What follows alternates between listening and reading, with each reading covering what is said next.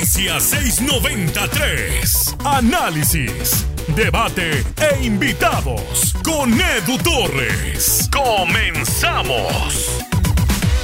Una de las mayores promesas de cantera que ha tenido el Monterrey en los últimos años es Charlie Rodríguez, tanto que lo, lo mandaron a España a que se siguiera desarrollando, allá coincidió con Lucho Pérez, coincidió con, con Israel Castro también, Aaron Galindo, si no me falla la memoria, gente de experiencia, gente que lo ha, ayudado mucho.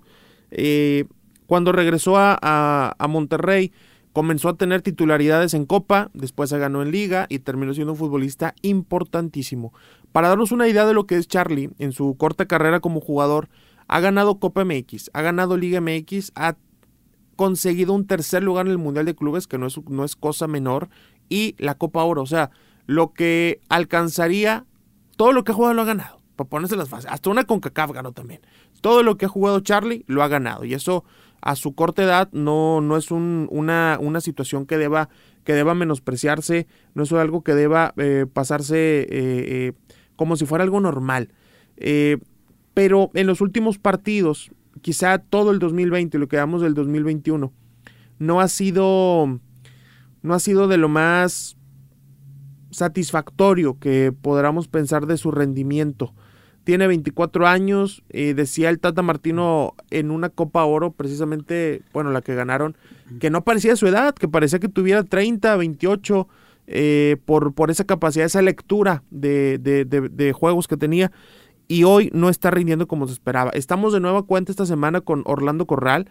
Hace unos días tuvimos el podcast donde mencionamos todo lo que nos parece de los primeros seis partidos del Vasco Aguirre con el Monterrey. Hoy venimos a hablar en un podcast 693 Express sobre Charlie Rodríguez.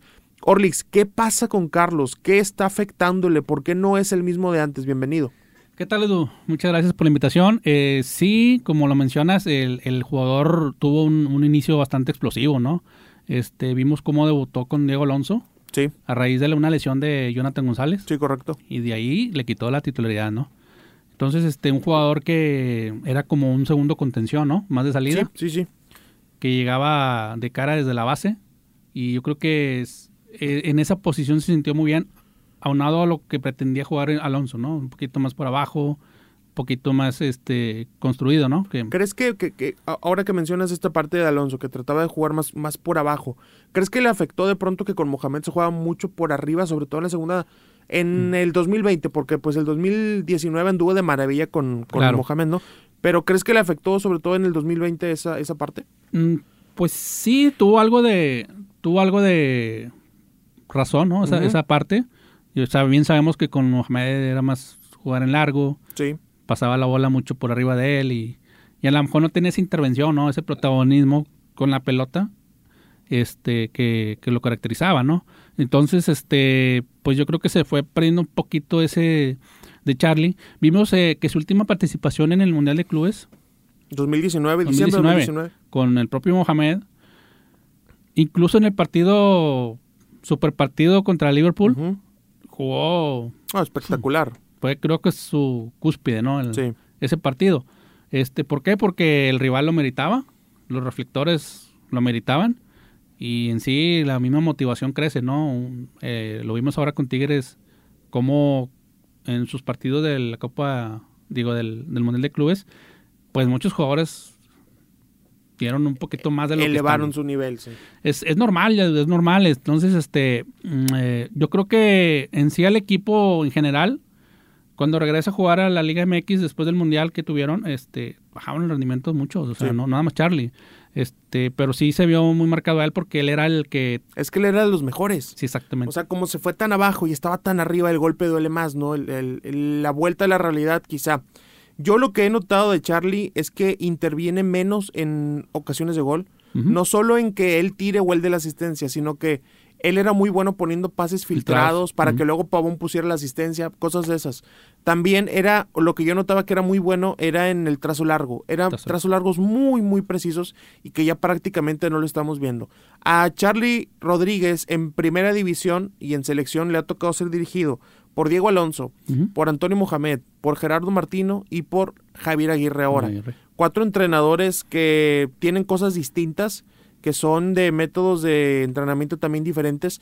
Y curiosamente con todos ha sido titular. O sea, es un, es un jugador que, que se adapta en algunas ocasiones, que tiene capacidades técnicas muy buenas y con todos ha ganado un puesto titular. Yendo ya hacia los errores de Charlie, hacia el Charlie actual, hacia el Charlie que ya no, ya no te convence como antes. Eh, ¿Cuáles crees que son los errores que está cometiendo tanto él o los entrenadores o el sistema en donde está jugando para que no brille como antes? Mira, eh, yo creo que mucho tiene que ver la falta de ese socio, ¿no? Ese socio que, que cuando, como decíamos al inicio, ¿no? Que, que cuando él empezó, de, eh, tenía, por ejemplo, Pizarro, donde pues, era su, su mayor... Su partner. Su partner, ¿no? Entonces, este... Eh, se va Pizarro y curiosamente Charlie bajó de nivel, ¿no? Sí. Entonces, este, creo que es, un, es uno de los aspectos, ¿no? Perdón, eh, no, no, quiero decir que con esto sea el, el único y el principal eh, motivo. eh, también creo que, eh, mira, el aspecto de sistema, el aspecto del parado táctico. Rayados ahora con Aguirre es, es algo muy parecido con, lo, con, lo, con lo que juega en la selección, ¿no? Del Tata Martino, un Sí. 4-3-3, Ujú. él como interior. Entonces, mm, eh, ahí mucha gente decía que es que necesita estar más arriba y que esto. Pero ¿por qué decían eso? Si no, no tenía mucha razón de ser porque con su mejor versión es de contención, como segundo contención. Sí. Como mixto podría ser, ¿no? Como Porque mixto. Decirle contención puede ser más enfocado a la recuperación de la pelota y él es- tenía muchas partes de creatividad, tenía muchas partes de Sí, más suelto, ¿no? oportunidades, Más sí, suelto, más. sí. El, el otro era Celso el que se encargaba del, del trabajo sucio, por así decirlo. Entonces, este, aquí ya vemos que, a ver, bueno, ya está jugando como interior, que mucha gente lo, lo pedía incluso hasta como de 10, Sí. que yo no lo veo así. No, yo, yo sí, yo sí pensaba también, pero después me fui dando cuenta que no, que no, no es lo No. ideal para él. Entonces, este, eh, lo que veo tú, Edu, como lo comentábamos en el podcast anterior, eh, el jugador tiene poca, poca participación en pases filtrados, en pases, en pases para remate. Sí, eh, está por debajo del promedio incluso. Y eh, necesita el jugador, no sé si, si el mismo técnico o la misma idea de jugar del técnico eh, no le ayude tanto en que el balón pase más por él, claro. que esté rodeado de más jugadores que en donde se pueda asociar. Que sí, bien, el, el Rayados cuando intenta jugar un poquito más construidos por su, por su lado, con Stefan y con Maxi, como Sí. decíamos. Sí, Pero- se forma ese triángulo, Stefan, Charlie y Maximus. Ajá. Pero yo considero que faltan más matices, ¿no? Más matices para reforzar eh, el talento del jugador. Sí, porque tienes que encontrar el contexto adecuado. Lamentablemente Charlie, para, digo lamentablemente porque, porque con Alonso, con Mohamed y con Martino lo hemos visto muy bien, siendo muy participativo y sobre todo lleno de confianza. ¿Mm? Era un jugador que tuvo un momento en donde lo que intentaba le salía. Donde todo, todo lo que le intentaba le salía un pase filtrado, algunos tiros, algunas muy buenas asistencias, eh, pases largos le salía. Y de pronto ahora que tiene que ir contracorriente, hay momentos donde se nota muy presionado. Tú hablas de matices, matices de juego, matices tácticos, sí, pero yo también le, le sumo la parte de la presión porque en muy poco tiempo, como te decía hace rato, ha sido multicampeón, ha ganado todo el torneo que ha jugado y ahora tiene una presión muy grande de ya ser jugador de primera línea, de ya ser jugador convocado, de ya ser un jugador que tiene un muy buen salario, porque hay que recordar que él pues empezó con un salario normal de primera división de un jugador que pasa de sub-20 a primer equipo y de pronto después del Mundial de Clubes le dan la renovación merecida y son demasiadas cosas, es demasiado peso que llega para una, o sea, sí un jugador evidentemente, pero para una persona, o sea, son demasiadas cosas que quizá no ha podido cargar del todo y esa presión también le juega en contra durante los partidos. Sí, eso, eso también te iba a comentar de el aspecto mental, ¿no? O sea, juega un papel importante en todo lo que mencionas y sobre todo en, las- en el aspecto del salario. O sea, ¿cuántos jugadores no hemos visto que al momento de que reciben la mejora salarial se pierden, se, se relajan? Se... Pero no fue una mejora de 10 mil pesos. No, no, no, no. No, fue una Un mejora mundo, impresionante mundo, que, o insisto, sea, merecido para que la primera opción que llegara de Europa no lo moviera y se quisiera ir rápido. Que, oye, aquí estás ganando muy bien, aquí está tu familia, etcétera, etcétera. Y eso le puede afectar. Incluso en el mismo equipo, poniendo un ejemplo, Jonathan González es otro claro ejemplo, Otro, claro, ¿no? sí. Que lo renovaron y Y para abajo. abajo. O sea, algo, algo tiene que pasar ahí eh, para que el jugador no se relaje, no pierda piso este, y esté comprometido más, ¿no? O sea... ¿Consideras, Orlando, que es un jugador que puede recuperar todavía? Sí, sí, sí. sí Pero cuando digo que puede recuperar me refiero a esta temporada. Sí, sí, y sobre todo por la clase de técnico que se tiene, ¿no? Un técnico que, este, pues que se la sabe de todas, todas, ¿no? Sabe de qué pie coge a cada jugador, sabe que cómo le puede llegar sobre todo, ¿no?